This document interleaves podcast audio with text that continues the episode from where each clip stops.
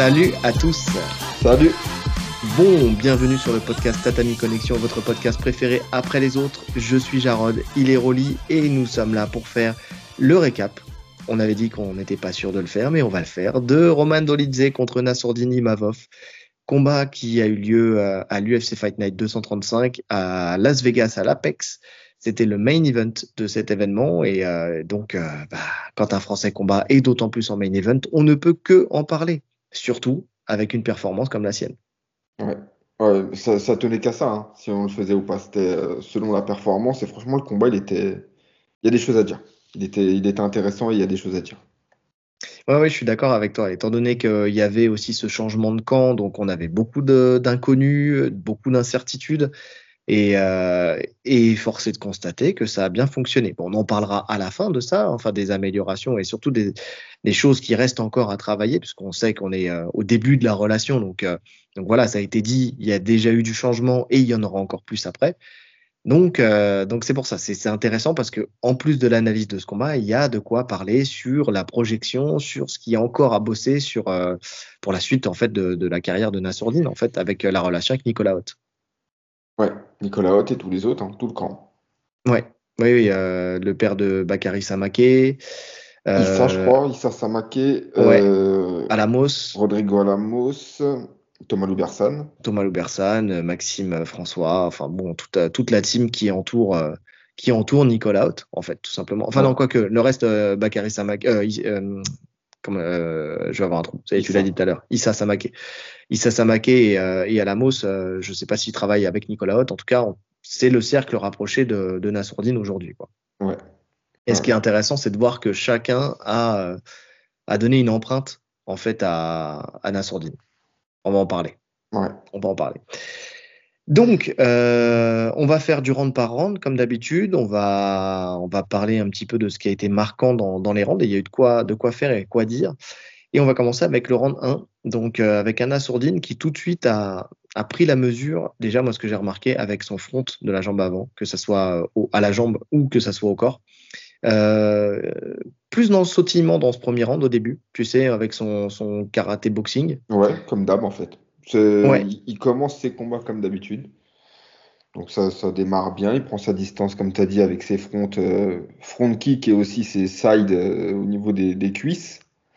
Et le premier truc qu'on peut noter, sur un des premiers low kicks de Olizé, il le bloque.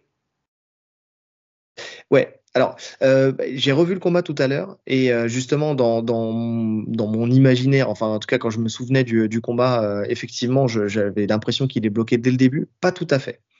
Euh, en fait, tu remarques qu'il s'est arrêté de sautiller très rapidement et c'est à partir du moment où il arrête de sautiller qu'il commence à bloquer les low kicks. Mais les premiers, ils sont quand même un petit peu encaissés. Alors pas autant que d'habitude. On sent qu'il a, qu'il a envie de checker, mais le problème c'est qu'il peut pas checker et sautiller en même temps. Non, en fait, c'est pas possible. Sur, sur les premiers, il retire sa jambe. Ouais. Donc, il y a quand même cette volonté. Enfin, il, il les prend pas, tu vois. Il les prend au bout de pied. C'est ça. Mais très tôt, il les bloque. Très, très tôt. C'est ça. Parce que très tôt, en fait, il arrête de sautiller. Il se met, euh, il se met dans une posture où, où il est là, il est euh, face à son adversaire. Alors, toujours mobile, mais pas dans le sautillement in and out euh, façon karaté. On sent qu'il y a déjà il y a un changement à ce niveau-là. Euh, on a Dolidze qui, euh, qui tout de suite bah, comprend qu'il y a un problème avec la boxe, donc il va coller euh, très rapidement Nassourdine à la cage. Surtout que, en plus de ça, on sait que c'est euh, un problème pour Nassourdine.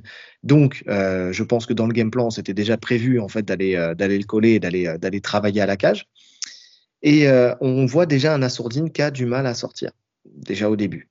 Ça, c'est vraiment un truc où il y a eu de l'amélioration. On va en, on va en parler mais euh, mais il y a encore encore des choses, il y a encore beaucoup de choses à travailler euh, dans sa posture. Alors il tombe pas, mais par contre dans sa posture, dans la manière dont il se place et dans les choix qu'il fait, où euh, il y a encore il y a encore du, des soucis à ce niveau-là. Ouais. ouais. Après sur, sur, la première prise de contact de de Dolidze, il est en double under direct, c'est deux bras sous les aisselles et il garde le contrôle hyper haut. Tu vois, tu sens que en fait Oui. il, il veut pas du tout travailler, ce qu'il veut c'est bloquer. Il veut faire Oui. que ça, donc c'est assez compliqué d'en sortir de, de cette position. Par contre, lui ne fait absolument rien, Dolidze. hein. Il cherche uniquement à figer la situation. Oui, je pense qu'il veut le fatiguer. Tu sais, Ouais. il veut le fatiguer euh, en justement le contrôlant fort et en, en l'obligeant à essayer de sortir. Mais en fait, euh, tu vois, tu, tu parles du double under et effectivement, le double under, il va revenir très régulièrement, mais euh, on le verra après. parce que Nassourdine aussi s'installe de telle manière qu'il le rend possible. Mhm. Tu vois? Et ça, c'est un truc que j'ai noté. C'est euh, bon, on peut en parler maintenant. C'est avec sa frame, hein, avec son son avant-bras, tu sais, qui pose sur le, visage de, de Dolidze. Où en fait, finalement, bah, comme il a le bras haut, bah, c'est facile d'aller chercher euh, l'underhook euh, derrière. Donc bon, il parvient à sortir avec ses coudes. Donc c'est toujours une bonne gestion de la sortie de clinch avec les coups de, de Nassourdine. On en avait parlé dans l'analyse et euh, force est de constater que ça, il l'a conservé et c'est une bonne chose. Et euh, Nassourdine repart en boxe et il est, on voit qu'il est très précis. Euh, il touche très dur avec sa, sa, droite et son, et son genou au corps. Ça, c'est vraiment, tu sais, le, le, le, retournement, tu sais, de, de, situation dans le round où euh, il y a eu cette première partie où il y a eu le contrôle de Dolidze à la cage. Et dans la deuxième partie, il y a vraiment euh, Nassourdine qui prend le lead et vraiment qui était pas loin de finir le combat parce que donc il envoie cette droite, il envoie le coup de genou au corps qui fait, euh, qui fait que Dolidze s'écroule au sol. Euh, comme s'il l'avait séché, tu sais, soit plexus, soit estomac, soit foie. C'est le, crochet qui suit qui le fait tomber. Hein. C'est pas le genou. c'est pas dès le genou? Non, non, non. Non, je, moi aussi, je viens de le revoir. C'est pas. D'accord. Il prend le genou, ça le fait plier, et il prend deux crochets derrière, deux crochets du gauche. Ok. le, premier suffisait, hein, mais il prend pendant sa chute, il en prend un deuxième et il mm. tombe. Il tombe, grand and pound. On a Dolidze qui veut tout de suite la clé de genou, euh, enfin, tu sais, parce que, parce que c'est sa, façon de réagir à chaque fois, hein, d'attaquer la clé de jambe. Sauf que là, il n'est pas dans des conditions où il est serein. Tu faisais, il a, accusé les coups, donc, euh, donc c'est plus dur d'aller engager cette, cette clé. Et surtout, on voit directement un Assourdine qui, euh, qui a su euh, déjà gérer. Euh, tu vois, il a montré en fait, tu vois, ce qu'on avait dit. C'est ce que je t'avais dit. Je t'ai dit, il n'y a pas grand chose à faire en fait pour euh, pour arriver à, à contrôler le, le, jeu de, de Dolidze. Enfin, quand tu sais ce qu'il va faire, tu sais quoi mettre en place pour pour le stopper. Ça a été très bien fait par la team de, de qui a donc tout a été anticipé et ce qui lui a permis en fait de continuer la destruction avec le Grand Endpan. Euh, donc, donc, ce qui va faire en fait que, que Dolidze va finir par donner le dos Juste pour revenir sur cette séquence-là, je trouve qu'il y a une petite erreur. C'est mon avis, hein, c'est sur le, choix des frappes. Tu sais, à un moment, il, euh, donc quand il tombe, Dolidze, il cherche à rentrer en deep half guard. Mm-hmm. Il cherche à crocheter. Tu un assourdi, en plus, qui est très grand, donc finalement, il peut pas vraiment armer. Il a les bras très longs. Et je pense qu'à ce moment-là, il aurait dû faire tomber les coudes. Parce que la tête, elle était complètement exposée. Je pense qu'il aurait dû faire tomber les coudes. Mais bon, après, bon, les frappes, ça, ça a marché, hein, mais euh, je pense qu'avec les coudes, il y aurait eu encore plus de dégâts. Ouais, c'est fort possible. C'est fort possible. Mais je pense que c'était. Euh, je pense qu'il est resté, euh, il est resté en fait avec les points pour continuer à avoir, tu sais, une vision claire, tu sais, avec plus de hauteur prendre sur. De distance, c'est ça. Ouais, ce que je me suis dit aussi. Donc, donc ça m'a pas, moi, ça m'a pas choqué plus que ça. Alors effectivement, il aurait pu créer plus de dégâts, mais je pense qu'avec la, avec le nombre de frappes qui ont été mises, euh, tu as d'autres arbitres Curbin qui auraient pu arrêter le combat. Parce qu'il y a eu quand même pas mal de, de ah volume de frappes. Donc, euh, donc il finit par donner son dos. Euh, et là, on voit, on voit tout de suite Nassourdine qui va, qui va tout de suite le prendre, en fait, qui va prendre sa chance, qui va prendre le dos. Très bien réagi par Dolidze qui va se mettre en, en, chevalet, tu sais, sur les mains, sur les pieds pour, pour que Nassourdine soit embarqué vers l'avant. Malgré ça, Nassourdine arrive encore à placer des frappes sous le bras, tu sais, à venir chercher en uppercut au visage. Et, euh, et ce que j'ai aimé, c'est qu'au moment où il a glissé, il a attaqué tout de suite le Juji. Et on aurait pu avoir euh, la première soumission euh, justement face à Dolidze. Mais là, c'est plutôt là où malheureusement il y a eu un, une erreur dans, le, dans la manière d'attaquer le Juji. Parce que, alors, il y, y, avait deux solutions qui s'offraient à lui et il a choisi ni l'une ni l'autre, malheureusement. Dans le Juji, comme il, avait le visage, en fait, sa tête orientée vers les jambes de Dolidze. S'il voulait que le Juji passe, il fallait que sa tête soit, orientée vers le visage de Dolidze. Le fait que ses jambes soient orientées vers le, les jambes de Dolidze, ça lui a permis de se mettre sur un angle où il a pu protéger son bras. Dans ce cas-là, il y avait la deuxième solution qui s'offrait à lui, c'était d'essayer de, travailler sur la choi bar. C'est-à-dire de, vraiment accepter le fait d'être sur le côté, mais de venir rentrer en fait sa jambe, de tendre sa jambe entre les jambes de, la, de Dolidze pour pouvoir justement avoir un levier supplémentaire, le fait d'avoir cette jambe tendue, de pas plier les jambes, en fait, de pas serrer les genoux au niveau de, de l'épaule, enfin de, la ligne d'épaule, mais vraiment de tendre la jambe pour mettre une pression en fait euh, sur l'épaule de Dolidze, le forcer à, à tomber au sol avec lui et d'avoir un levier beaucoup plus fort. Euh, c'est si vous ne savez pas à quoi ressemble la Choi Bar, j'ai essayé de vous expliquer. Voilà, c'est un peu un jugi inversé où on rentre la jambe entre les jambes regardez sur Internet. D'ailleurs, non, regardez sur Internet, oui, sur YouTube, sur, YouTube, sur la chaîne Alpha Fight Club, la Choi Bar, je l'ai montré, je crois, si je me souviens bien. Ah donc, je crois que je l'ai montré, la Choi Bar, ouais. Et si c'est pas fait, je le ferai. donc, Choi Bar, d'ailleurs, ça pourrait faire l'objet d'un. d'un... Oh, tu m'as compris? D'un breakdown. C'est vrai qu'on pourrait faire un breakdown sur cette, sur cette soumission-là, à penser. Et donc, donc Choi Bar, mais bon, voilà. Après, euh, c'est la réalité du combat. Il a glissé, il n'était pas installé. Enfin voilà, ça c'est dans l'idéal. Maintenant, euh, maintenant, je pense qu'il était cramé aussi. Hein. C'est ça. Et puis il restait pas beaucoup de temps en plus au, compteur. Donc, euh, donc finalement, Dolidze c'est un bon grappleur. Il sait aussi comment s'installer. Alors ceci plus ceci plus ceci, tu vois, voilà. Il y a l'idéal. On dit voilà ce qui aurait dû être fait pour que la soumission soit effective. Maintenant, on a, on est aussi des jujitsu des grappleurs et on sait qu'il y a ce qui doit être fait et il y a ce que la réalité du combat aussi. Donc, euh, donc voilà. Surtout après cette séquence, je te dis franchement, euh, parce que ok, Dolidze il a encaissé de fou, c'est un guerrier, il a un menton de fou, mais euh, la séquence niveau cardio que Nassour il met là, c'est quelque chose. Hein. Il, il, y a laissé des plumes graves. Ouais, je suis d'accord. Je suis d'accord parce que bah parce qu'en fait il pensait que le, combat il allait se finir ici. En plus il voulait chercher le fini. Il fallait. C'est pas vraiment une erreur, on peut pas lui reprocher. Ah bah non. Parce qu'il l'aurait pas fait, on aurait critiqué le fait qu'il cherche pas à finir, tu vois. Et hmm. comme tu as dit, ça aurait été un autre arbitre, même Herbdin. Peut-être qu'un autre soir, il aura arrêté. Herbdin, d'un soir à l'autre, c'est un autre homme. non, non, mais c'est vrai. C'est vrai. Donc, euh, donc voilà, on finit le round avec un, un Dolidze qui est complètement euh, hagard, tu sais. Ah il sait plus où il est. Franchement, il a pris, euh, il a pris un tarif.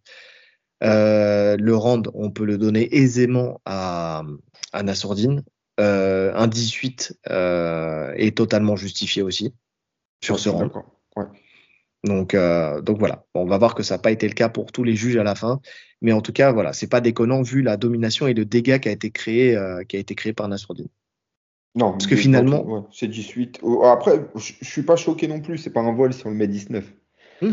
Mais pour moi, c'est 18. Bah, quand tu vois que le temps de contrôle en fait à la cage de, de Dolidze, il a été en fait ineffectif parce que c'est du contrôle mais sans action, tu te dis que, euh, que là il y a vraiment eu euh, et avant et après en fait ce contrôle à la cage, euh, plus de domination et plus de dégâts faits par mais vraiment du dégât à sens unique presque par Nassourdine. À sens unique parce que tout est bloqué de son côté quasiment en tout cas au niveau des frappes au visage. Parce que défensivement, on l'a pas dit, mais défensivement, c'est impeccable ce qu'il fait. Il y a toujours la main qui monte au bon endroit, il couvre tous les crochets. C'est franchement, il voit tout venir. Franchement, c'est super propre ce qu'il fait en, anglaise en tout cas.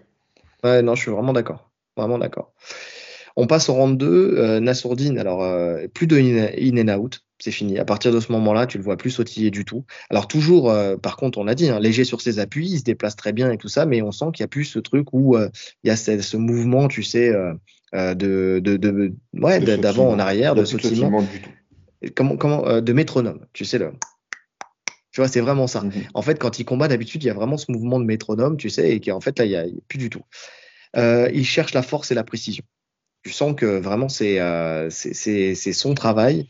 Bien que, bien que, quand, quand il frappe avec sa droite, tu sais, quand il envoie sa droite, Dolidze, bah, c'est là où il en profite à chaque fois pour le coller à la cage. Et c'est là qu'on voit le timing de Dolidze et qui par chance, par chance, a été toujours un timing pour coller, à la cage et pas pour euh, shooter dans les jambes. Ça, c'est un reproche qu'on peut faire à Dolidze et ce qui est dommage, parfait pour nous parce que voilà, forcément, on est toujours euh, euh, notre côté chauvin du côté du français. Mais pour, pour un combat plus équilibré, je pense que si Dolidze en avait profité pour shooter un peu plus, tu vois, bon, même si je pense qu'après ce premier round, de toute façon, lui aussi, il était dans le rouge, le rouge écarlate. Mais ce timing-là, il l'a et il aurait pu en profiter autrement. Ouais. Maintenant, honnêtement, pour moi, le double, euh, je, ne suis même pas sûr qu'il serait passé euh, contre Nassourdine. Et en plus de ça, on l'a vu après, au-dessus, c'est pas son jeu. Donc, je, ne pense pas qu'il aurait, il aurait pas pu stabiliser de toute façon. Il serait revenu euh, sans, trop de problèmes. Bah, on, on le voit dans, le, dans, une autre phase tout à l'heure, on en parlera, effectivement. Euh, donc Dolidze le colle à la cage, Nassourdine euh, place cette fois-ci lui le double under, euh, ce qui lui permet de tourner et de sortir de, du contrôle. Et on voit qu'à chaque fois qu'il prend le double under, à chaque fois il reprend le contrôle de la situation, à chaque fois. il Il, euh, il reprend sa boxe avec euh, toujours son, son front kick de la jambe avant, euh, toujours très efficace, et son jab et jab cross. jab, enfin vraiment le jab, il a, il a fait un travail, un travail fabuleux avec le jab aussi, très très efficace sur son jab. il a fait beaucoup de dégâts avec. Parce qu'après il le sort beaucoup moins. Et après, il le sort beaucoup moins, mais il a expliqué qu'il avait mal à la, au bras, à l'épaule, je crois. Il parlait de l'épaule et qu'il n'arrivait plus à le sortir. C'est pas qu'il le voulait pas, mais il pouvait plus, en tout cas. Dolidze le recolle, euh, mais euh, il n'y a, a, rien, il se passe rien. Donc il y a Orbin qui va séparer l'action. Nassourdine, il va, il va relancer son front, jab, jab cross. Enfin, vraiment, il y a, il y a vraiment un travail fort avec ça. Il envoie aussi quelques low kicks, hein, mais l'essentiel de son travail, c'est ça. Et, euh, et, voilà, on va arriver à la fin du combat, enfin la fin du combat, à la fin de ce round. Il faut juste faire attention euh, dans, ce round-là. Je note que, euh, que quand même, il y a un moment, il prend un crochet un peu large. Tu sais qu'il tu as l'impression qu'il est électrisé, tu sais, un petit peu sur le, sur le crochet. Et je me dis, et ce que je note, je dis attention. Euh, donc, euh, parce que euh, effectivement, quand il prend le, quand il prend le, crochet, enfin, tu sens qu'il y a. Non, c'est pas ça, excusez-moi. J'ai reçu un message qui m'a qui m'a perturbé. C'est pour ça. je vous raconte ma vie. Non, tu, tu sens que, que quand il envoie ses, ses, attaques, il a tendance des fois à rester dans, le, dans la zone de frappe. Tu sais, à pas ressortir ou à pas avoir de responsabilité défensive pour esquiver. 90% c'est le cas, il y a 10% où il oublie, tu sais. Et euh, là, ça aurait pu être euh, dommageable parce qu'il le prend vraiment ce crochet. Et quand tu vois la force de frappe de Dolidze, ça aurait pu. Heureusement qu'il a un bon menton, euh, Nassourdine. Il a un bon menton, Nassourdine. un très bon menton et même il a une manière de, rouler un peu avec les coups qui fait que en général il les prend pas à full. Ouais, mais celui-là il l'a pris quand même. Donc, euh, mais je suis d'accord. Après, sinon, c'est vrai qu'il a, il a, toujours cette, cette faculté d'esquiver. Euh, un peu, on l'avait dit à la Cyril Gann, hein, s'il l'a gardé. Tu sais, ils ont la même esquive. Tu sais, euh, vraiment en mm. descendant assez bas et tout ça. C'est presque instinctif. Ouais. Ouais. C'est un travail qui avait été bien fait, ça, en amont. Et je pense que ça, on peut le mettre au crédit de son ancienne team, où vraiment il y avait ce, travail-là d'esquive en sortie de droite, quoi. Tu sais, jab cross, esquive. On arrive au round 3. Round 3, il y a Nicolas qui, euh, qui lui dit dans l'inter-round qu'il faut qu'il construise euh, plus avec son jab et qu'il arrête d'envoyer le bras arrière parce que sinon, à chaque fois, il se fait, coller et donc, euh, donc il faut qu'il fasse attention. Enfin, en tout cas, arrêter de l'envoyer téléphoner comme ça, quoi.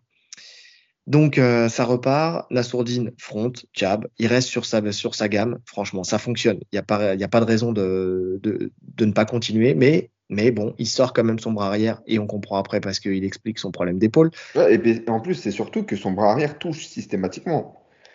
Donc tu es tenté de, l'envoyer. Tu vois, c'est pas comme si le mec esquivait et te collait. Il touche euh, quand même très souvent. Non, je suis pas d'accord. Euh, moi, je, le vois passer à côté. en fait, je le vois rentrer dans le, dans le bras arrière, tu sais, mais rentrer dans la distance.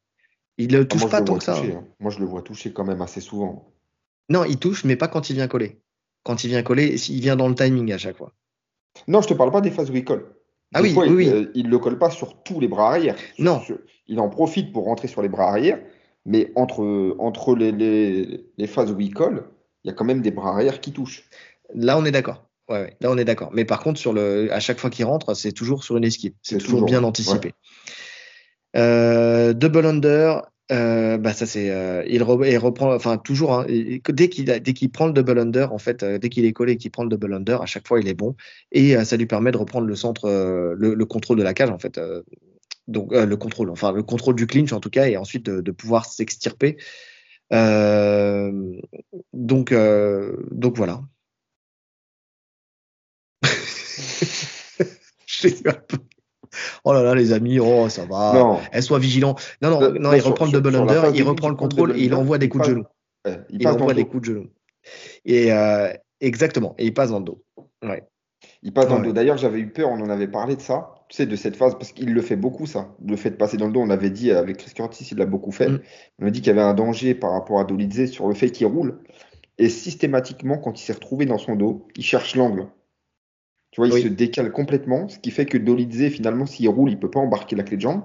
Mhm. Donc en fait, s'il partait en roulade, il aurait juste à le lâcher pour, pour qu'il parte dans le vide. Donc c'était euh, c'était travaillé ça. Il a fait, il a pas fait l'erreur de rester derrière lui, vraiment euh, dans, dans, la ligne. Il décalait systématiquement. C'était super bien fait. Bah, il y a deux choses hein, de toute façon. Il cherche l'angle pour ça et il cherche l'angle parce qu'il veut frapper en, en, en high kick, tu vois, ou en genou à la tête. C'est ce qu'il a fait là. Hein. C'est ce qu'il a fait sur cette phase là dans le round 3 où il envoie un high kick euh, par derrière, donc qui, mm. remonte, qui surprend Dolidze, qui touche, hein, bon, qui touche pas pleine balle. Ah, mais qui marque. À la tempe, tu sens que ça marque hein, quand même. Hein. Euh, Nassourdine, quand il y a la rupture de contact, de toute façon, euh, on le voit, il y a Dolidze qui essaie d'envoyer des low kicks et c'est là qu'on voit qu'il check tous les low kicks. Franchement, c'est propre. Là, pour le coup, euh, peu importe, intérieur, extérieur, les low kicks qui sont checkés. Même quand ça vient en middle, il vient lever la jambe vraiment en blocage, en blocage taille. Ah oui, non, c'est parfait. Et c'est là où on disait que chaque membre du camp avait imposé une, une, une empreinte, en fait, tout simplement à, à chacun. En fait, tu vois, là, le, le côté Alamos. Euh, donc, euh, donc vraiment, même les, les middle, tu sais, ou les low kicks un peu haut, tu vois, il les vient les checker euh, vraiment en levant le genou très haut. Quoi. Mm. Donc, donc c'est bien. Nassourdine, il, il, fait son esquive rotative, plus genou à la tête et il colle. Ça, c'est comme ça qu'il finit aussi son, son round. Enfin, franchement, c'est un round qu'on peut accorder à Nassourdine sans problème. On n'a pas dit le round d'avant, d'ailleurs, le round 2. Le round 2, tu le donnais à qui? Le round 2, je donne à la sourdine aussi. Tu le donnes à la sourdine C'est un round un peu kiff-kiff. Hein. C'est un round un peu kiff-kiff. Euh, il y, a, y a des, des, des, juges qui l'ont donné à qui l'ont donné à à Dolidze parce qu'il y, a du temps de contrôle mais euh, il y a quand même plus de frappes euh, décisives du côté de Nassourdine. Ouais, c'est 9-5. C'est légèrement plus, effectivement. C'est légèrement plus. Donc, en tout cas, le round 3 sur au crédit de Nassourdine, il y, a un enchaînement dans le round 3 qui est magnifique sur la fin là. C'est quand il envoie, il envoie deux middle, dont, mm. dont, un qui touche très bien le premier. Ensuite, il renvoie un middle. Donc, il, tu vois, il laisse à penser qu'il fait un travail au corps. Et puis, sur le, dernier enchaînement, il feinte le jab au corps. Finalement, tu vois là des mains de, de, qui descendent. Il met la droite au visage en avançant. En changeant de garde, il met le genou euh, à la tête. Ouais.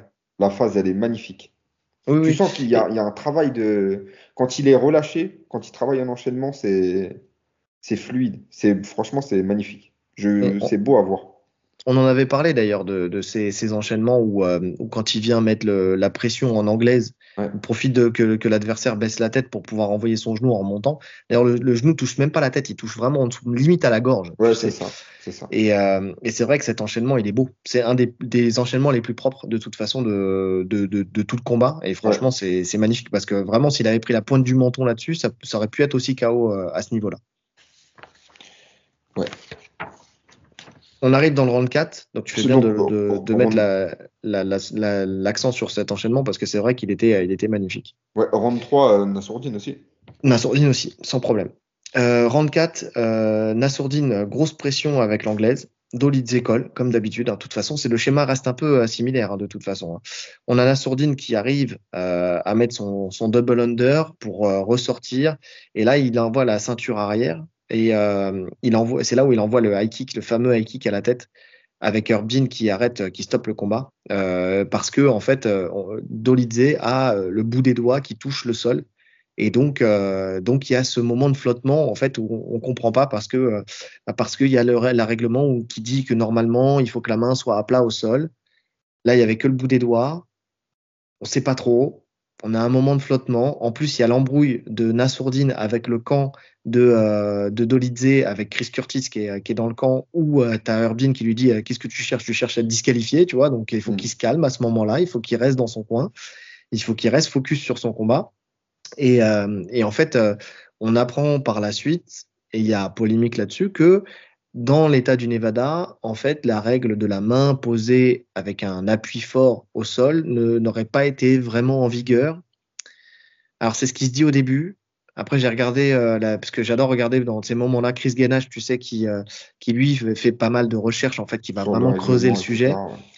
Et euh, parce qu'ils avaient eu le débat avec, avec Casata qui disait que Manon Furo euh, effectivement, euh, il pensait que le coup de euh, que le coup de pied était illégal parce que Manon Fioro avait combattu dans le Nevada et qu'on lui avait expliqué que qu'il fallait que que rien ne touche le sol parce que même le bout des doigts en fait c'était l'ancienne règle qu'il y avait au Nevada.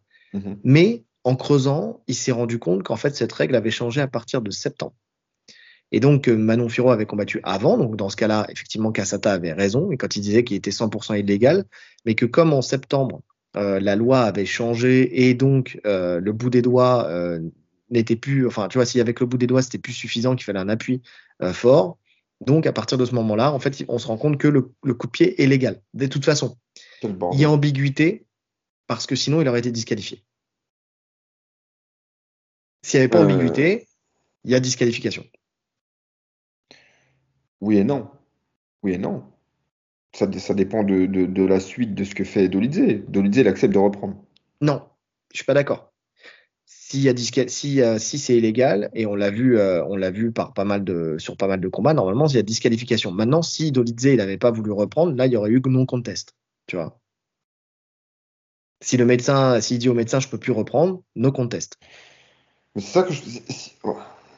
Parce que si tu pars, en fait, le, toute la problématique de la chose, et c'est là où c'est pas clair dans l'histoire, hmm. encore une fois, et c'est là qu'on peut revenir sur le travail qu'on a, qu'on a, sur lequel on avait parlé sur les podcasts précédents, c'est que si tu n'as pas le droit de le faire, disqualification. Oui, oui, je suis d'accord? S'il y a euh, là, le, comment dire, le, un doute, un doute, parce que en fait le, le règlement impose ce doute et que Dolidze refuse de reprendre, no contest. Si euh, normalement il reprend, bah là, étant donné qu'il a arrêté l'action, il était obligé de marquer le coup avec le point en moins. En fait, lui donner un avertissement. Un avertissement qui est qui n'est pas justifié. Si, si, vraiment la règle n'est plus euh, n'est plus la même depuis le mois de septembre, c'est pas justifié. Mais malheureusement, pour ne pas perdre en crédibilité et ne pas faire reprendre un combat comme ça, euh, sans, enfin, et, et donc se dire j'ai fait une erreur, il est obligé de mettre ce point de pénalité. Est-ce que met le point de pénalité pour le kick ou pour le comportement qui suit? Je sais pas. C'est la question que je me suis posée aussi. Ouais. Je sais pas. Et c'est vrai que j'ai pas l'information. Une chose est sûre, c'est qu'encore une fois, quand on laisse, euh, parce qu'en fait, ce que disait euh, Chris Gainash, c'est que en fait le, le, la règle, elle était plus subtile que ça. C'est-à-dire que à partir du moment où en fait il y a un appui, même si c'est avec les doigts, en fait, le, terme employé, alors j'ai plus le terme anglais, mais même lui prête à confusion. C'est-à-dire que c'est n'est pas un, appui complet, mais c'est à partir du moment où il y a une pression, tu sais, qui est nécessaire aux yeux de l'arbitre, tu vois. peux pas le déterminer ça. Mais non, ça va trop vite, il y a trop de mouvements, il y a trop de, va-et-vient. Tu vois, en fait, il expliquait que, euh, que quand il a avancé pour lui mettre le high kick, ça a mis un peu plus de pression sur la main de, de Dolidze, ce qui a fait que euh, derrière, bah, tu peux estimer que en fait, euh, finalement. Euh, Qui a dit ça Chris Gainash. Ok, maintenant juste pour, on est d'accord sur cette phase, mais c'est quand même, il y a eu quand même un manque de lucidité de Nassourdine parce qu'il l'a, il l'a dit après en interview mhm. que de toute façon, de l'angle où il était, il voyait pas s'il avait la main ou pas. Donc en fait, il l'a envoyé sans même savoir s'il y avait la main. Il a dit pour lui, il n'y avait pas la main. Pour lui, c'était décollé. Mais il ne voyait pas. Donc, dans le doute, il n'aurait pas dû envoyer. Dans le doute, il n'aurait pas dû envoyer. Après, je pense qu'ils l'ont. C'est visiblement quelque chose qu'ils ont travaillé à mort euh, pendant le camp, puisque c'est quelque chose qui est ressorti à chaque fois. Donc, c'est que c'était mmh. euh, c'était prévu comme ça. Et, euh, et donc, euh, donc ouais, non, je pense que c'est en fait c'est tellement automatisé que c'est sorti tout seul. Parce que tu regardes que même là, avec le point de pénalité, avec tout ce qui s'est passé, tu vois qu'après plus tard dans le combat, il le renvoie encore une fois. Donc il, a pris un gros risque en faisant ça parce que si jamais la main elle était posée au sol, il aurait là pour le coup pu se faire disqualifier si la règle euh, interdisait ce coup de genou. Maintenant, on est d'accord que, encore une fois, c'est tellement compliqué cette règle qu'il faut euh, que tout le monde accepte la nouvelle règle de j'ai un genou au sol ou j'ai pas un genou au sol. Enfin, tu vois, c'est t'es au sol quand t'es au sol. T'es pas au sol quand t'as une main au sol. C'est déjà c'est une connerie de dire que t'es au sol quand t'as une main au sol. La main collée, pas décollée, en fait, ça change rien. Le coup, tu le prends de la même manière. Euh, surtout qu'en plus de ça, si la règle n'est pas euh, à changer et que donc il est dans son bon droit, le combat il peut s'arrêter là. Parce que vu le coup qu'il a pris, le combat peut s'arrêter là directement. Mhm. Maintenant, je reviens sur ce qu'on s'est dit pendant le podcast où on parlait du règlement, où tu me disais, oui, mais les combattants peuvent aller chercher le règlement et tout ça. Tu vois, le truc que j'ai retenu euh, de l'intervention de Chris Guedache, c'est que il a notifié le fait que c'était très compliqué d'aller chercher la vraie règle, en fait.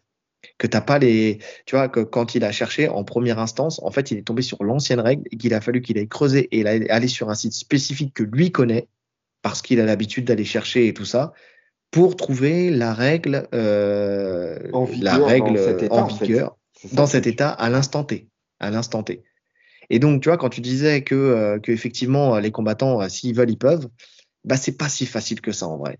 Les combattants, les coachs, et c'est ce que je te disais, la, la faute incombe à l'UFC qui doit normalement, tu viens, tu combats dans ton organisation, il te dit, il t'envoie un règlement PDF dans ta langue parce qu'ils ont les moyens de payer des traducteurs, ces messieurs dames quand même, pour euh, et surtout qu'il n'y a pas un milliard de langues non plus, mais euh, mais dans ta langue, ils t'envoient le règlement avec par État ou alors c'est le règlement global et dans cet État, attention, dans cet État, la règle c'est ça. On n'a pas, c'est pas la même règle, c'est ça.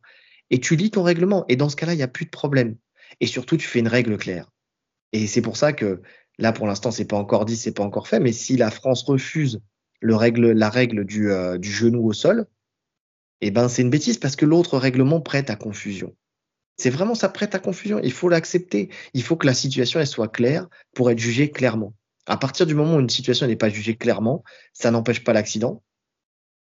Et en plus de ça, bah, euh, ça, ça, ça peut euh, venir, bah, ça peut coûter la victoire à quelqu'un. Influ, influer sur tout un combat. Quoi. Exactement, exactement. Et donc là, on est typiquement dans ce dans ce problème-là. Et en plus, dans cette problématique-là, derrière, il y a embrouille avec le coin. C'est-à-dire que tu aurais pu avoir en plus une extension du problème avec euh, une embrouille parce que le coin légitimement euh, se lève en disant c'est pas normal, euh, tu vois, en gueule en disant c'est pas normal, c'est illégal. Toi, tu as l'autre coin qui dit mais si c'est légal. Et derrière, il y a embrouille. Non, mais les insultes, elles datent d'avant. Certes, mais quand même, parce que ça aurait pu être un déclencheur aussi. Tu vois, on l'a tous vécu. Euh, tiens, euh, je vais te redonner un exemple qui nous incombe à nous.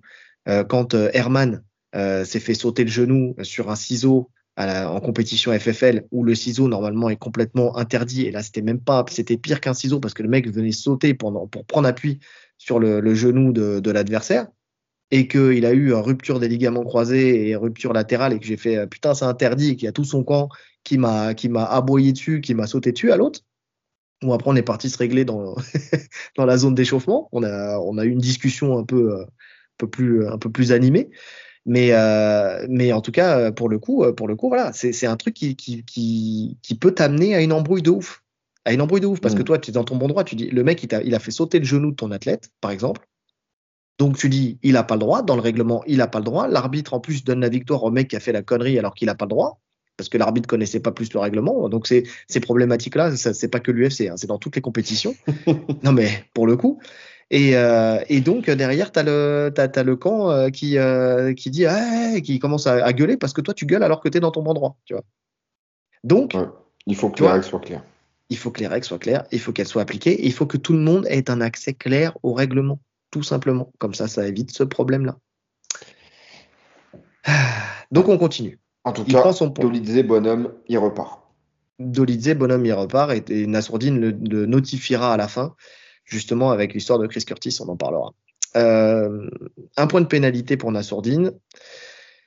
Derrière, Dolidze euh, bah, va chercher intelligemment. Alors, ça va venir au contact. Euh, il va chercher à tirer la garde. Il change de stratégie. Cette fois-ci, il se dit bah voilà, je vais pas le coller à la cage. Je vais essayer de, de parce qu'il a, il a senti qu'il avait pris tarif encore une fois, donc il va essayer de tirer la garde.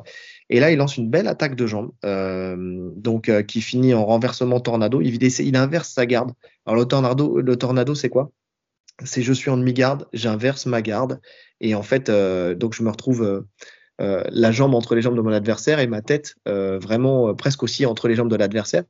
Et comme il voit qu'il peut pas attaquer la jambe parce que c'est très très bien géré par, par Nassourdine. En fait, c'est lui qui s'est mis tout seul dans le tornado, hein. mais pour, pour sauver sa jambe. il rentre sa tête dedans, il rentre son bras, donc il pouvait plus mettre la jambe.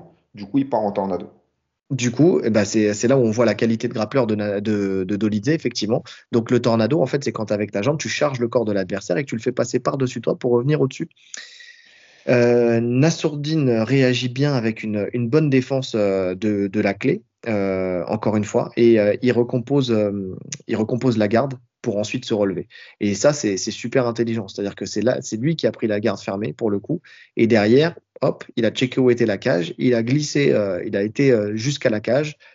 Et puis derrière, il s'est relevé. Alors, ça a mis un petit peu de temps, légèrement, mais voilà, le travail a été bien fait. Il s'est rien, passé. Il n'y a pas eu de frappe, il n'y a pas eu de dégâts aucune mise en danger. Mm. Ouais, ouais, exactement. Et, euh, et, pour le coup, euh, pour le coup, c'est là où tu disais tout à l'heure que euh, Dolidze, quand il est au-dessus, bah, effectivement, il n'a pas de jeu au-dessus. Exactement. Il n'a pas forcément de jeu au-dessus. Là, ça se relève. Nassourdine esquive une, une attaque de Dolidze. Il ceinture à l'arrière et il renvoie un high kick. Donc dans le même round, il tente la même chose là où il a été pénalisé d'un point, d'un point de pénalité juste avant. Ça montre que ça a été tellement, comme je disais tout à l'heure, tellement euh, mis en place dans, dans le camp que ça sort naturellement en fait. C'était une grosse arme pour eux quoi. Parce qu'en fait finalement tu te rends compte que derrière sinon il n'avait pas d'autre euh, d'autres solutions que d'envoyer ce, ce high kick, à part la rupture de contact. Euh, en tout cas, ce round là, il y a eu le point de pénalité pour moi, euh, tu peux plus le donner à Nassourdine pour le coup. Mais en tout cas, tu peux lui mettre un 9-9, hein, tu vois, une égalité. Je suis d'accord. C'est ce, que je, ce que je pensais en fait. Pour moi, il prend le round. Donc mm. normalement, il a 19, il a le point de pénalité, donc ça fait 9-9. Voilà. De toute façon, pour moi, c'est simple. Hein. Je, viens de le revoir là. Euh, en étant objectif, hein. pour moi, il prend tous les rounds. Pour moi, il prend tous les rounds. Pour moi aussi, même si je, qu'on donne le round 2, voilà. C'est pas un vol si euh, on donne à Dolidze, mais euh, pour moi, il prend tous les rounds. Hmm. Non, non, je suis d'accord. Mais il y a quand même un arbitre qui a réussi à mettre 18 à, à Dolidze sur le round précédent, sur le 4. Mais je pense que le... je pense qu'il y a le point de pénalité et je pense qu'il y a l'embrouille qui fait que le mec a voulu faire le justicier. Ouais, mais c'est pas ce qu'on demande. Hein. Euh, non, je sais, mais tu sais très bien que euh, un juge, ça reste un juge, quoi. Ah, mais on ne demande pas, on demande pas un médiateur ou quoi que ce soit, tu vois. C'est, tu dois juger ce qui se passe sur le tapis, pas ce qui se passe en dehors du tapis. Surtout qu'il a déjà un point de pénalité. Donc, en fait, euh, si jamais, tu vois, il n'y avait pas eu ce point de pénalité, tu peux, toi, venir parce que tu fais le justicier, tu sais, baisser sa note. Mais, mais de là à, à avoir la double peine, tu vois, c'est quand même, euh, surtout quand tu sais que l'embrouille vient aussi en grande partie, c'est pas Nassourdine tout seul qui vient comme un grand et qui va s'embrouiller, tu vois. C'est parce qu'il y a de multiples insultes de, Chris Curtis depuis le début du combat. Je suis d'accord, mais les caméras sont fixées sur le combattant. Certes, certes, mais le juge il est au bord de cage, donc il entend et il voit tout ce qui se passe.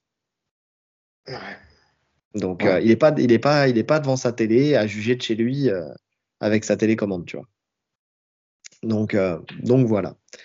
Round 5, euh, Nassourdine front euh, toujours, il ceinture à l'arrière, il y a Dolidze qui tire la garde, mais Nassourdine refuse le sol intelligemment. C'est ce qu'on avait dit, hein. il y tu veux pas rentrer dans son jeu, bah tu rentres pas dans son jeu, tu le laisses, euh, t'attends qu'Urbin euh, remonte l'action, et à ce moment-là, il n'y a plus de problème. D'ailleurs, c'est ce qui va se passer, il va relever l'action, et euh, Dolidze va coller une nouvelle fois Nassourdine, et là, il va refaire une autre tentative. Cette fois-ci, il va être beaucoup plus agressif hein, sur le grappling, avec sa Kimura, qui m'aura bien, bien serré quand même, mm. tu sais. Euh, donc euh, il va il va aller au sol avec avec son avec comme un jeu qui me rattrape en fait où il a essayé de s'enrouler avec euh, enfin d'embarquer Nassourdine dans, dans sa dans son jeu de Kimura sauf que Nassourdine intelligemment va sauter du bon côté et c'est là où on voit que son grappling il est bon quand même parce que il voit les chemins ils sont clairs les chemins en fait il va il va sauter à l'inverse de d'où veut d'où d'où Dolidze veut l'emmener pour pouvoir se mettre sur une bonne position latérale et pouvoir sortir son bras, donc ce qui fait très très bien. De là, il y a Dolidze qui attaque une nouvelle fois la clé de jambe, mais c'est toujours bien géré euh, par, euh, par Nassourdine euh, qui, qui, se relève et qui colle. D'ailleurs, si, pour parler du sol de, de Nassourdine, sur le, la phase précédente, quand il tire la garde, il y a un truc que j'ai oublié de dire.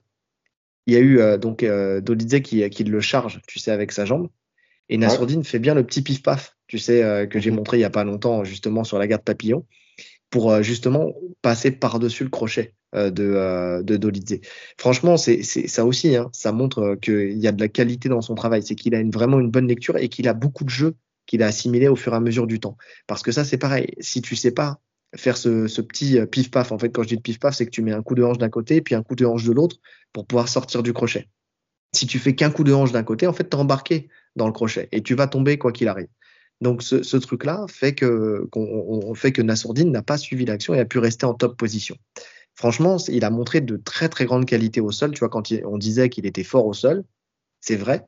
Il a montré encore des grandes qualités. Ouais. Ah, là, il l'a prouvé clairement. Ouais, ouais. Donc la clé de jambe, elle est bien gérée par Nassourdine. Il se relève et, euh, et ça colle encore une nouvelle fois à la cage. Herbdin est obligé de séparer parce que bon, il y en a marre. Hein. Il y a un moment, euh, ces phases de, clinch où il se passe rien, euh, bah, il, faut, faire de la rupture. Euh, Medolidze recolle encore une fois. Il y a encore une rupture. Dolidze tente une amenée au sol, mais tout de suite, sprawl de, de Nassourdine. Après, l'amener au sol, on va dire, eh, franchement, elle partait de loin, elle n'était pas énergique. Donc, c'était très facile à, à. Petite tentative d'ailleurs d'étranglement euh, au passage de, de Nassourdine, de Bratet. Euh, voilà, et le combat s'arrête comme ça, enfin vraiment sur, euh, sur ce truc-là. Ouais, ouais, il a, bien fini. fatigué, hein, les, deux de toute façon. Après, mm. ils ont quand même beaucoup donné. Hein. Mine de rien, il, y a eu, des gros échanges debout, il y a eu des phases de, de clinch, euh, c'est énergivore, il y a eu des phases de sol. Donc c'est compréhensible qu'ils soient fatigués. Hein. Ouais. Oui, oui, oui, en fait, c'était vraiment un combat, c'était pas un combat chiant du tout, quoi. C'était un combat avec de, avec de l'engagement. Alors, surtout du côté, euh, du côté de Nassourdine, qui a vraiment cherché à faire le, finish. Mais, euh, mais pareil, il y a, eu, il y a eu du répondant du côté de Dolidze. Alors, il y a eu beaucoup de phases de, clinch où ça a collé, mais il y a eu du répondant quand même. Donc, de là, on attend la, décision, et c'est là où c'est un peu compliqué, alors, euh, parce que, euh, pas parce qu'il y a ce point de pénalité. Alors, tu sais, euh, encore une fois, tu sais, j'entendais les commentateurs de RMC qui disaient comme quoi c'était vraiment tendu avec ce point de pénalité et tout ça, mais en fait, il n'y a pas de doute.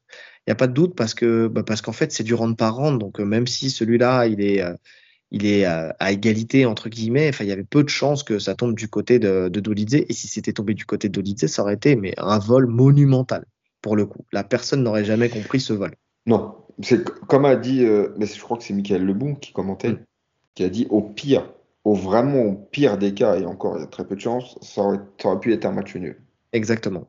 Mais encore une fois, c'est Antoine Simon. Antoine Simon, toujours dans le doute, toujours dans le. Tu vois, c'est vraiment un truc. Euh, je pense que c'est pour les spectateurs.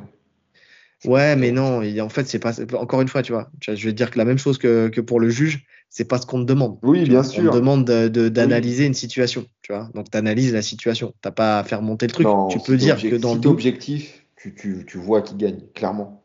Bah, c'est ça. Et donc, il gagne, effectivement, par un majority decision.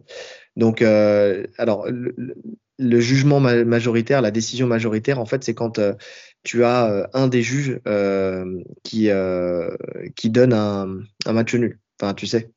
Donc là, il y a, y a eu un 49-44 pour le premier juge, qui donne alors un 18 au premier round, 19, 19, 9-9 et 19. Donc il donne voilà, lui donne tous les rounds. qu'on donne, en fait. le, le, scoring qu'on donne. Le scoring qu'on donne.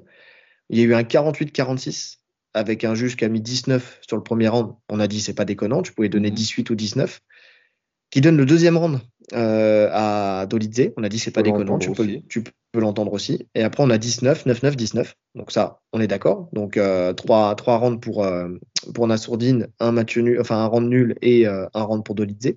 Et on a ce juge 3 qui visiblement était plus pro Dolidze, qui met un 19, qui met donc un 9-10, donc 19 pour Dolidze sur le, deuxième round, 19 18 pour Dolidze sur le round 4 et 19 pour, euh, pour. Un juge qui a fait un excès de zèle pour, le coup. Donc qui met, euh, qui met match nul, enfin qui, qui donne un match nul sur ce combat-là. Mais, euh, mais bon, mettre 18 quand même.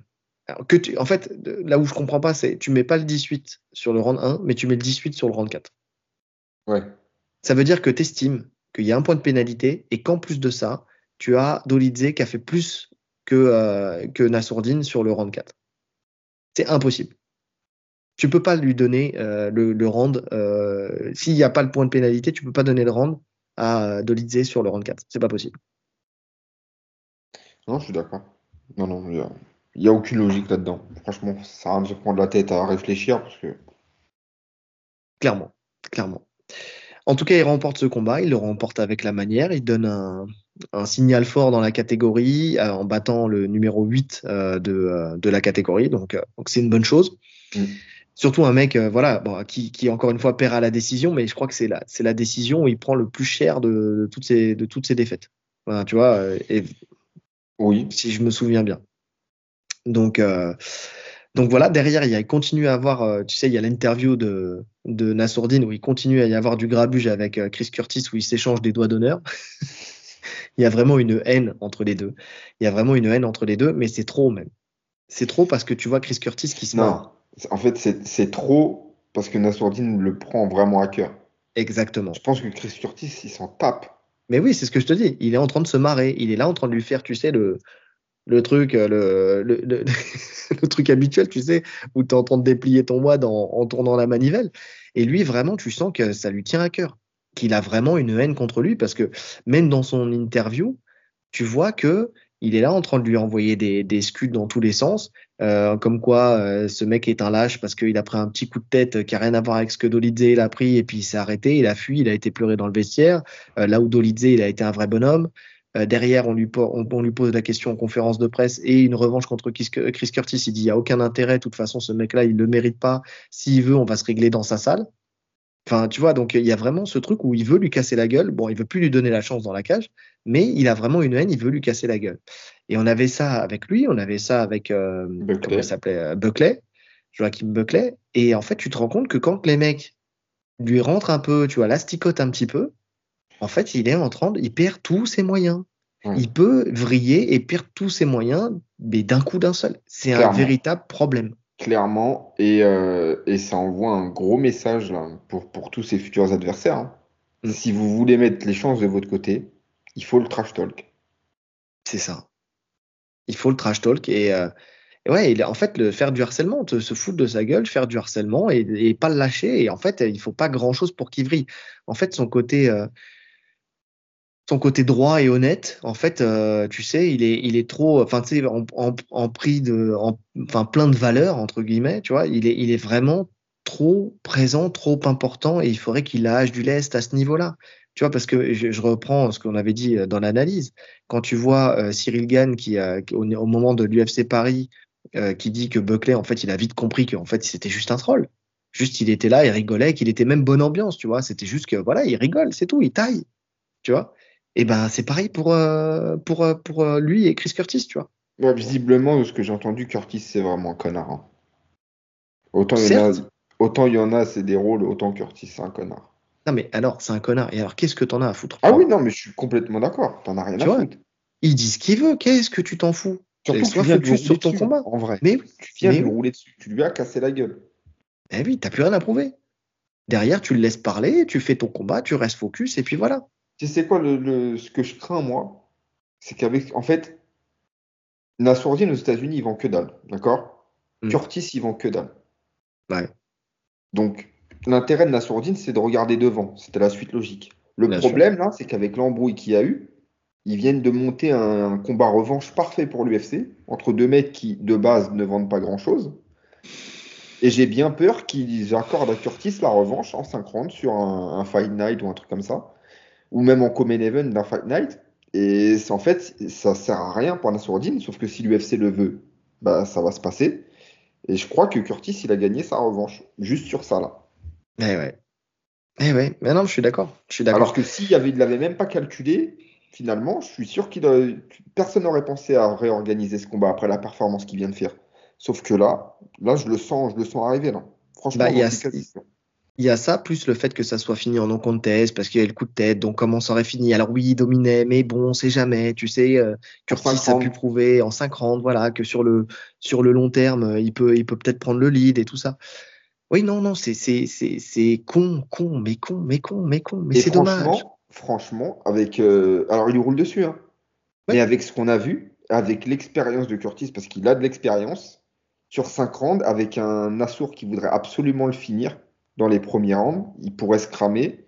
Et franchement, ce serait le genre de combat perdu bêtement. Ouais, je suis d'accord. Comme ça fait être le cas avec Buckley. Avec Buckley. Ah non, mais je suis d'accord. Je suis d'accord. Alors que lui, en plus, veut Strickland. Il veut sa revanche contre Strickland. Ça, c'est un move qui était très intéressant, même s'il y a peu de chances que ça arrive. Mais c'est un move qui est, intéressant parce que effectivement, c'était un combat serré. Euh, effectivement, derrière Strickland, il a montré qu'il avait le calibre champion puisqu'il est devenu champion. Donc ça ça a un peu minimisé la défaite de, de. Là, il montre qu'il est sur les bons rails. Strickland, il est deuxième, troisième, deuxième, troisième, je sais plus. Strickland, il est premier. T'es sûr? Dans le classement, je crois que je, je le vois. J'ai comme un doute. Hein. Ancien champion, euh, on est forcément premier. Eh ben, écoute, j'ai écoute, j'ai comme un doute. Euh, écoute, écoute, classement UFC. Ben, j'ai comme un doute. si c'était l'inverse. Mais parce que j'ai pas, moi aussi, ça m'a, il y a un truc qui m'a, comment dire, qui m'a choqué quand j'ai vu ça. Sean Strickland. Euh, Classement, c'est les poids. Ah non, il est, ouais, il est premier. Non, non, il est premier. Non, non, t'as raison, as raison. Non, mais parce que j'ai cru l'avoir vu, tu sais, ils avaient montré le classement et j'avais cru l'avoir vu plus bas. Et je m'étais dit, merde, putain, et effectivement, j'ai été choqué. Non, non, euh, c'était peut-être le toute catégorie. Non, je sais pas. Bref, on s'en fout en vrai. Il est premier, voilà, c'est acté. Euh, et donc, donc, donc, il y a peu de chances vu qu'il est premier euh, qu'il lui donne. Je sais pas ce que tu en penses, mais pour moi, c'est trop tôt une revanche. Parce que honnêtement, Strickland, il nous a montré que c'était l'élite de la KT. Les gens, ils dorment trop sur, sur Strickland. Strickland, il est chaud. Strickland, il est vraiment chaud. Je pense qu'il faut pas le reprendre tout de suite. Il faut continuer à monter. Euh, comme il a dit en plus Nicolas Haute. Tu vois, ils vont mettre à peu près un an à arriver à, au pic de, de ce qu'il espère, en tout cas de, de leur travail. Donc il y a encore du temps, faut monter. Il y a d'autres combats plus intéressants pour, euh, pour euh, gratter des places encore. Euh, stylistiquement parlant, tu vois, même un Costa, je le vois bien prendre un Costa. Je suis assez confiant sur un Polo Costa. Sur Canonnier, ça peut passer. Canonnier, c'est solide, mais ça peut passer. Mm. qui d'autre Vettori. T'as des noms. Ah, Vettori, ça peut être un bourbier. C'est, ça, peut, passer, mais ça peut être un bourbier. Ça, c'est. Euh, je le vois plus battre un Costa qu'un Vettori. Ouais, ouais, ouais. Je suis d'accord. Non, mais t'as, as des. En fait, dans cette catégorie-là, tu te rends compte que euh, que tu, as des noms que tu peux passer quand même. Euh, tu vois ce que je veux dire Et qui peuvent t'apporter. Effectivement, canonnier. Même si c'est pas l'élite, l'élite, mais tu as, c'est des noms. Non, mais canonnier, surtout. Costa. Canonnier, il est quatrième. Il est quatrième, exactement. Costa, il est sixième. Euh, tu vois, tu vois, as des euh, Brendan Allen, on, le met de côté, euh, mais tu as des noms comme ça. Et puis tu as, as, Whitaker aussi. Hein. As Whitaker. là, ils sont bookés les deux Whitaker contre Costa. Ouais. Donc après, tu vois, tu, tu vois ce qui suit. Quoi, mais, et Canonier veut Shimaev. Canonier veut Shimaev. Maintenant, est-ce qu'il l'aura? J'en suis pas sûr. Je suis pas sûr que Shimaev, ça l'intéresse. Mais ouais, j'aurais testé Canonier. Canonier, c'est pas mal. C'est un bon call, je trouve, Canonier. Parce que Chris Curtis, il est 13 pour l'instant. Donc 13, euh, ouais, ça fait vachement. Là, ça fera un vrai bond en arrière euh, pour, euh, pour Nassourdine. Ah oui, il a tout à gagner, Chris Curtis.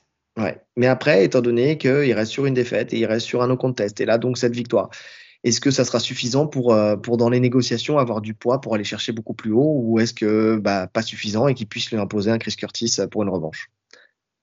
En sachant que Chris Curtis, avec le dernier combat qu'il a fait, lui aussi, hein, c'était laborieux. Hein. À l'UFC au Canada, là, c'était vraiment laborieux. En tout cas, quoi qu'il arrive, même s'il arrivait à avoir Strickland, le fait qu'il y ait euh, Chris Curtis qui serait forcément dans son coin, ça peut poser problème. Ça, poserait problème. Et puis Strickland, il se lâcherait complètement. Ouais, je suis d'accord. Je suis d'accord. Donc, euh, à voir. À voir. Euh, en tout cas, si, euh, si on se base sur, euh, sur ce qu'il y a encore à améliorer, parce qu'on a vu les améliorations. Les améliorations, c'était le fait qu'il euh, checkait les low kicks, qu'il était très précis sur, sur, le, sur la boxe. Enfin, tu vois, vraiment dans, dans, en restant à une distance moyenne, tu sais, sans être sur son in and out, puisqu'on avait dit que de toute façon, il ne boxait que en, en chargeant l'adversaire, alors que là, il arrive à rester dans la, dans la poche et venir envoyer sa boxe et avoir une responsabilité défensive qui à 90% était bonne, puisqu'on a dit qu'il y avait encore 10% où il ne faut pas qu'il s'oublie. Euh, derrière, euh, il a montré qu'en lutte, il était bon, parce qu'il y a eu une phase aussi où il vient euh, prendre le dos, tomber, reprendre le dos, tu sais. ouais. donc il y, a vraiment des choses. En fait, il a trouvé son chemin. Donc, on l'a dit, la ceinture arrière, elle est, elle est très très propre. derrière au sol, on a vu aussi que c'était c'était très solide et que peut-être même plus solide qu'avant pour le coup. En tout cas, ça a été bien drivé euh, pour ce combat-là et ce qu'il a fait, qu'il a, il a complètement annihilé euh, les attaques de, de Dolidze. Donc, euh, donc parfait. Et puis même dans l'intelligence, tu sais, de se de, d'aller reprendre la garde fermée et puis d'aller chercher la cage, de se relever, d'être patient en fait, de pas aller chercher la cage trop tôt. Tu vois, de vraiment poser la situation et après, voilà, checker et, y retourner, y retourner au bon moment. Donc on a vu franchement que c'était, c'était bien. On a vu que c'était bien. On a vu qu'il était lucide sur le coaching de Nicolas que le lien entre les deux était quand même très bon, parce que euh, pour le coup, euh, voilà, parce qu'il a expliqué pourquoi il n'a pas utilisé plus son jab. Euh, maintenant, maintenant, les choses qui me restent à améliorer pour moi, en plus du côté psychologique, parce que c'est vraiment ça, ça, c'est la priorité, ça. C'est la priorité. C'est le plus gros travail à faire, c'est de travailler sur le psychologique, sur l'approche des combats, de ne pas, de pas sortir de son cadre, d'être focus sur euh, son adversaire et sur rien d'autre. Donc ça, pour le coup, je crois que y a soit coach mental, soit hey, tu l'insultes tous les jours à l'entraînement. Je te jure, c'est comme tu sais l'épisode de Malcolm, tu te souviens? Où tu as Malcolm qui insulte son père et qui lui fait lire des pages et des pages et des pages d'insultes. Tu sais vraiment, tu t'en souviens pas de cet épisode?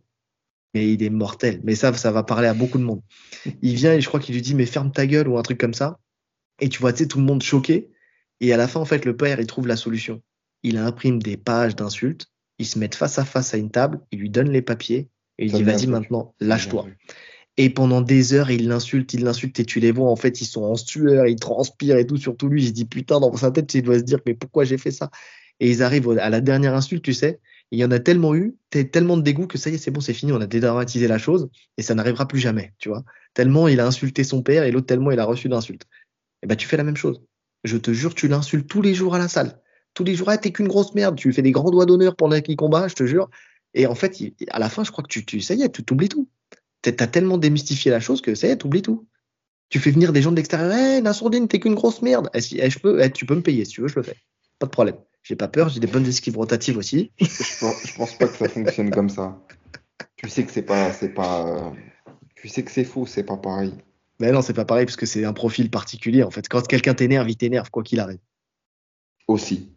C'est ça en vrai. Parce que je suis sûr que quelqu'un d'autre l'aurait insulté, ça serait pas peut-être pas passé comme ça.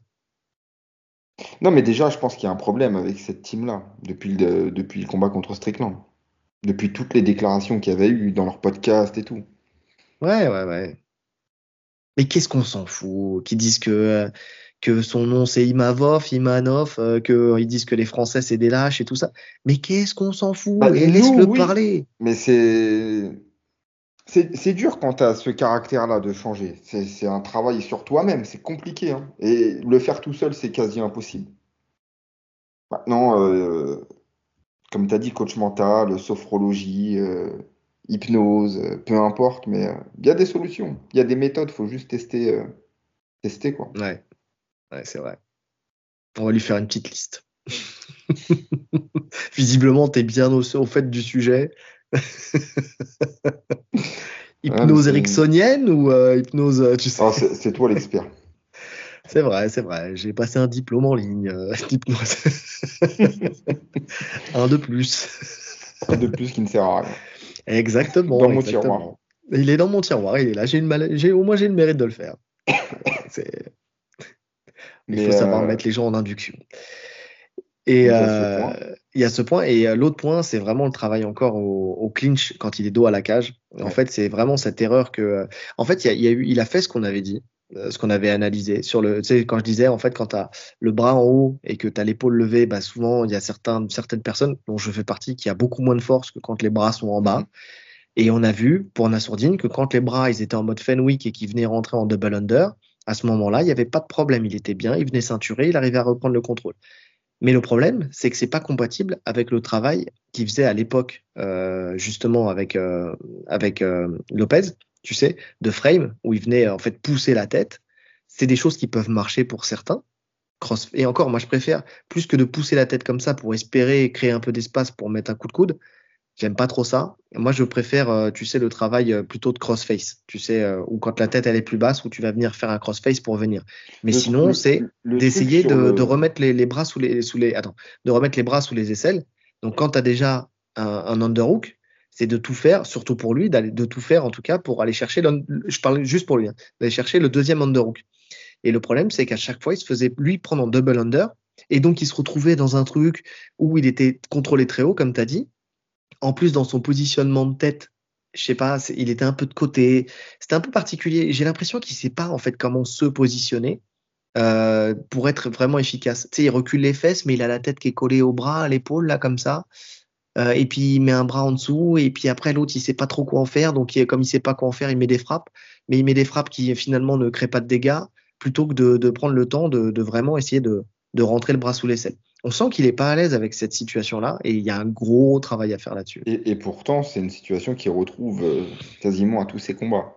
Donc il devrait avoir. Euh, en tout cas, il a du temps de. il a du temps. Euh, il, a, passé du temps dans cette situation. Et il devrait avoir des solutions. Maintenant, au niveau du frame, le truc avec quand tu mets l'avant-bras en barrage au niveau de la tête, on le voit sur des, des grappleurs comme Dolidze ou des lutteurs, c'est pas ça qui les dérange. C'est des mecs qui ont une souplesse au niveau des cervicales et une puissance qui fait que tu vas pas les repousser. Tu vois, leur tête, elle part très loin, mais euh, ça les dérange pas. C'est des trucs qui sont habitués à subir, en fait. Donc, c'est pas vraiment dérangeant pour eux. Donc, par contre, moi, je pensais qu'il y avait un gros manque de, puissance quand il était au contact. Et finalement, mmh. on voit que c'est surtout un, des erreurs de placement. Parce que quand il, arrive à repasser les bras sous les selles, il renverse systématiquement la situation. Oui. Bah oui. Mais parce que sa force, il la développe de cette manière-là. Et euh, oui, tu vois, ce que tu dis, c'est intéressant sur le fait de, tu sais, quand tu pousses le visage euh, de cette manière-là, parce qu'on sait que dans le grappling, c'est quelque chose qu'on vit beaucoup. Et euh, donc, on sait comment, en fait, juste, tu sais, accompagner le mouvement. Bah, c'est ce qu'il faisait Dolizé systématiquement. Il tourne un peu la tête et en fait, tu subis beaucoup moins de pression. Ouais, tu tournes un peu la tête, tu viens remettre le menton par-dessus l'avant-bras, tu, tu forces avec ton menton vers le bas, ce qui fait que ta pression, elle est différente. Non, ça marche pas, ça marche pas plus que ça. Et euh, si ça marchait, en fait, je vais nuancer, ça marchait dans, j'ai noté dans un cas de figure, c'est quand il était, euh, quand il faisait de la, sa frame au moment, donc reprendre sa distance avec son avant-bras, quand il n'était pas dos à la cage. Exactement. C'était encore dans le mouvement, en fait, il reprenait de la distance et dans ce cas-là, poup, il arrivait à, à s'extirper. Parce qu'il peut reculer. Mais dès qu'il est dos à la cage, il faut qu'il arrête parce qu'en fait, le problème, c'est qu'on est force de bras contre force du corps de la tête de, de et en fait ça ne marchait pas, il n'arrivait pas à créer la distance et derrière en plus t'en fais rien à part te cramer les bras et te cramer les épaules parce que justement tu as le bras en l'air et tu te crames les épaules. En fait, c'est soit tu soit tu pèses ce, genre de, choses sur un Vettori, c'est le profil que j'avais en fait quand je le voyais faire ça. Hum. Jamais de la vie tu le décolles. Il te colle à la cage pendant 5 ans. En plus, il est plus petit donc il va être il va être bas, tu vas tu vas galérer à placer ton bras et ça bougera jamais. Non, il faut qu'il fasse vraiment un travail sur la sur le positionnement, son positionnement déjà. Tu sais, euh, je le verrais bien comme un lui pour le coup, je le verrais bien comme un Leon Edwards, tu sais, avec un over-under, tu sais, mais où il va vraiment peser avec l'over et euh, vraiment venir charger avec l'under, tu sais. Et puis derrière, euh, de travailler ou alors de travailler, tu sais, de, créer l'espace vraiment pour rentrer avec ce double under systématiquement s'il est fort là-dessus. Mais donc, ce qu'il ce qu'il faut qu'il fasse, c'est pas aller le chercher en poussant la tête pour le rentrer, mais plutôt de se tourner, de rentrer le coude à l'intérieur et de revenir chercher, en fait, d'aller chercher une porte plus loin pour revenir. Maintenant, bon, euh, on le sait, euh, il y a du, Maxime François, on sait qu'il y, a Nicolas Hott, on sait qu'il y a, il y a Thomas Loubersan, on sait que c'est autant de personnes qui, euh, qui auront des solutions pour ça et qui vont les mettre en place avec la continuité du travail pour l'instant. Et je pense qu'il y aura beaucoup de choses justement à analyser avec ce combat-là, parce qu'ils ont vécu toutes les situations dans ce combat, et ça ne peut que faire euh, évoluer le combattant Nassourdine euh, sur le long terme. Bah, on a déjà vu des progrès hein, sur euh, de la cage, hein, parce que finalement, il sort quasiment tout le temps. Ouais, ouais. D'autant plus que, d'après ce que j'ai entendu, Nicolas Hott a dit que pour l'instant, donc c'était un, un, petit euh, gabarit dans la catégorie et qu'il voulait faire en sorte que, que d'ici un an, ça soit un gros gabarit dans la catégorie. C'est ça l'avantage quand on coach et aussi préparateur physique. C'est-à-dire qu'il va lui faire prendre un volume, euh, un volume intelligent, tu sais, pour que pour qu'il ait plus de force et plus de plus de coffre dans, dans cette catégorie-là.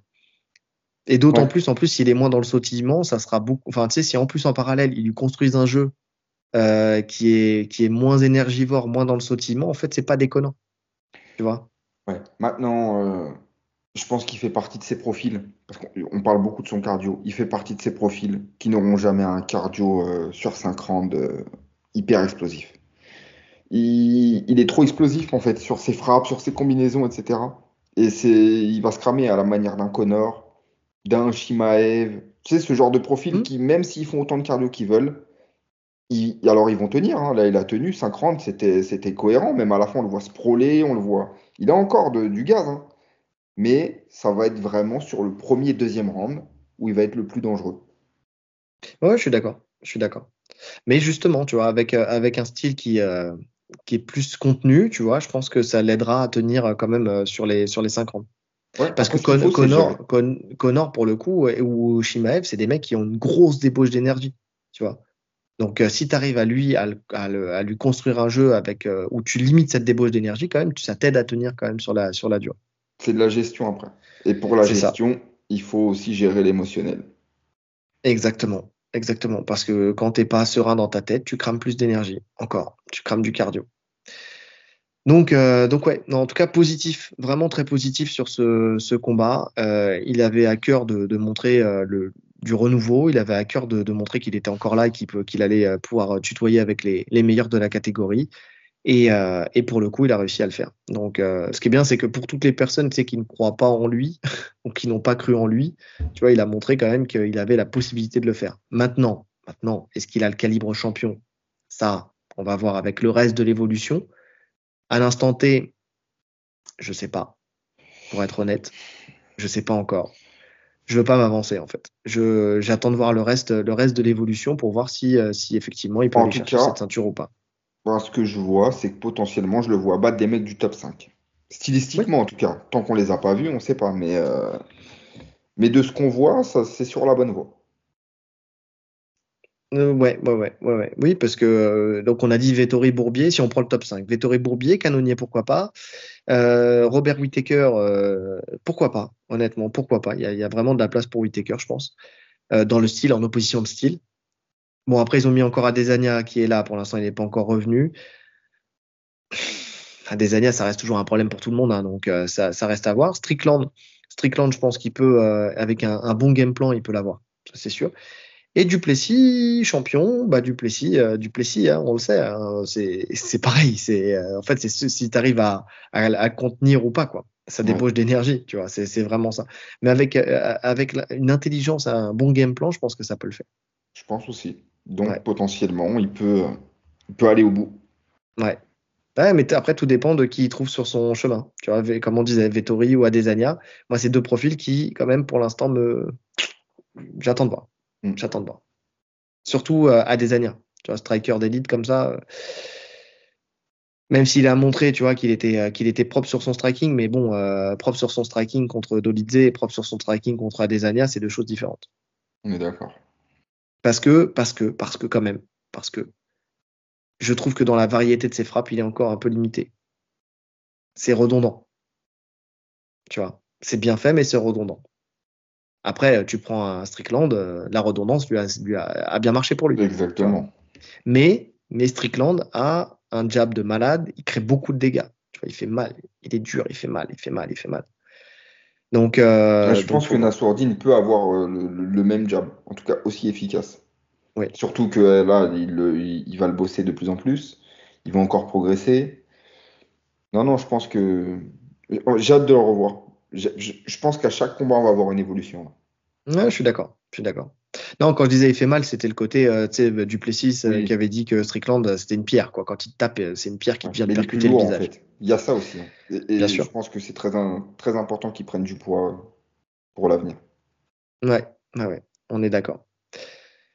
Bon, je pense qu'on a été exhaustif, plus qu'exhaustif sur ce, ce combat. donc, donc, on verra la suite tout de suite la suite. en tout cas, il était assez bon pour qu'on en fasse un récap. Et puis en plus, ça nous a été demandé. Même un petit récap. À chaud, à froid, à tiède. Tu l'as vu le commentaire ou pas? Je l'ai vu. Magnifique, à bloc. donc, euh, donc voilà. On a fait le tour. Euh, abonnez-vous, likez, commentez, partagez. Euh, cliquez sur la cloche des notifications, les 5 étoiles sur toutes les plateformes de podcast. Euh, que dire de plus euh, Le lien Tipeee en description. N'hésitez pas si jamais vous avez envie de nous donner un peu de, force financière en plus de la force euh, de la force dans les commentaires. Merci à toutes les personnes qui encore une fois prennent le temps de commenter alors que c'est pas dans leurs habitudes ou alors qu'ils écoutent sur les plateformes de podcast et que derrière ils prennent le temps de quand même aller euh, aller mettre un commentaire ou un like sur euh, sur YouTube. Ça, je, franchement, je vous remercie pour ça parce que ça veut dire que vraiment vous avez... que, moi je le fais pas. ça faut pas le dire ça. Moi je le fais, je commence, je commence, je commence à vraiment. Tu commences à commenter. Ouais, ouais, c'est, euh, je comprends les gens parce que c'est vrai que j'ai pas le réflexe de commenter moi-même. Ouais. Bah non, mais c'est vrai, c'est vrai. Parce que tu écoutes ta vidéo et puis tu es en train de faire quelque chose en même temps et puis après tu t'en vas. Et puis, ouais, et puis même si je kiffe, hein, même si je kiffe le truc, j'ai pas ce réflexe de commenter. Euh. Ouais. D'ailleurs, euh, j'ai encore vu une, euh, comment dire, une statistique où il y a 60% des gens qui nous écoutent qui ne sont pas abonnés. Alors on a, euh, on a une grande majorité des gens qui nous écoutent qui sont abonnés, donc ça c'est cool. Enfin une grande majorité, une grande partie des gens qui nous écoutent qui sont abonnés. Mais pour les 60% qui ne sont pas abonnés, s'il vous plaît, un petit like, enfin un petit, un petit, vous avez juste qu'à cliquer quoi sur la sur la cloche et après ça nous fait augmenter là qu'on atteigne enfin ces 1000 abonnés quoi. c'est vraiment, on vous prendra la tête tant qu'on les aura pas. 1000 abonnés, s'il vous plaît. C'est un chiffre rond, c'est bien. On, validera là-dessus. On validera là-dessus. Donc, euh, donc voilà. Bon, il reste plus qu'à vous. Non, non, non. Oh, je reprends. Bon, il reste plus qu'à vous souhaiter une bonne journée. Ou une bonne soirée. En fonction de l'heure à laquelle vous nous écoutez. Allez, salut. Salut.